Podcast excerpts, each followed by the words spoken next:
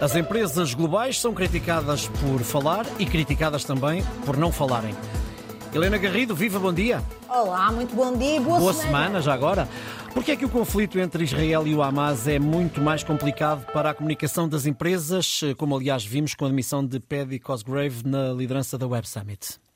É verdade. E, e, e, Ricardo, há até casos de despedimento de funcionários neste momento, como uma empregada do City, fez um comentário antissemita no ex, ex-Twitter e foi despedida, uhum. ou mesmo o Starbucks, que está a processar o sindicato dos, eh, que representa os seus funcionários por comunicações de apoio aos palestinianos. Uhum. E as empresas, a maioria, de facto, têm-se mantido caladas sobre este tema, ou se dizem alguma coisa, são igualmente criticadas e correm o risco, mesmo que tenham muito cuidado com a linguagem, serem mal interpretadas. O mundo, Ricardo, parece ter mudado outra vez, porque desde o fim da pandemia, quer os trabalhadores, os clientes, os fornecedores começaram a valorizar as empresas com gestores que tomavam posições sobre a política em geral, ou temas sociais fraturantes, temas ambientais. Acabámos de ouvir agora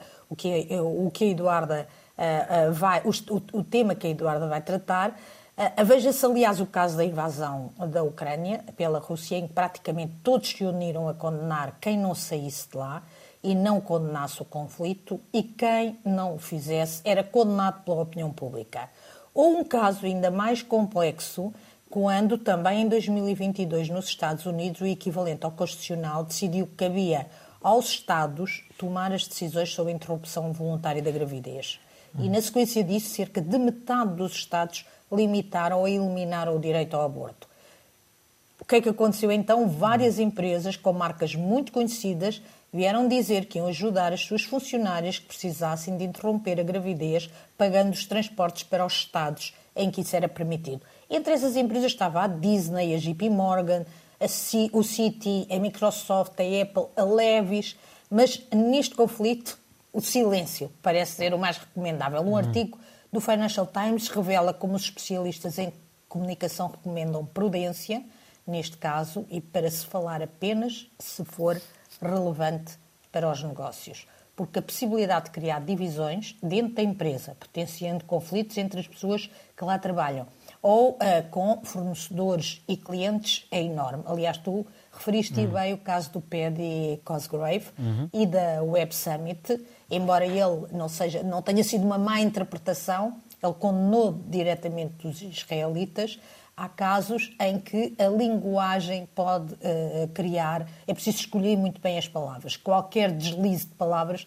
pode ser fatal num conflito de décadas e tão complexo, aquele que opõe os israelitas aos palestinianos. Quem, quem vir, aliás, o filme, eu fui ver este fim de semana, não uhum. sei se já viste, Ricardo da Golda, Ainda não. verá como este conflito uhum. é complexo. O ativismo dos gestores uh, e das empresas mostra que existem limites e acaba por dar razão àqueles gestores que nunca entraram bem nesta tendência uhum. uh, de ativismo.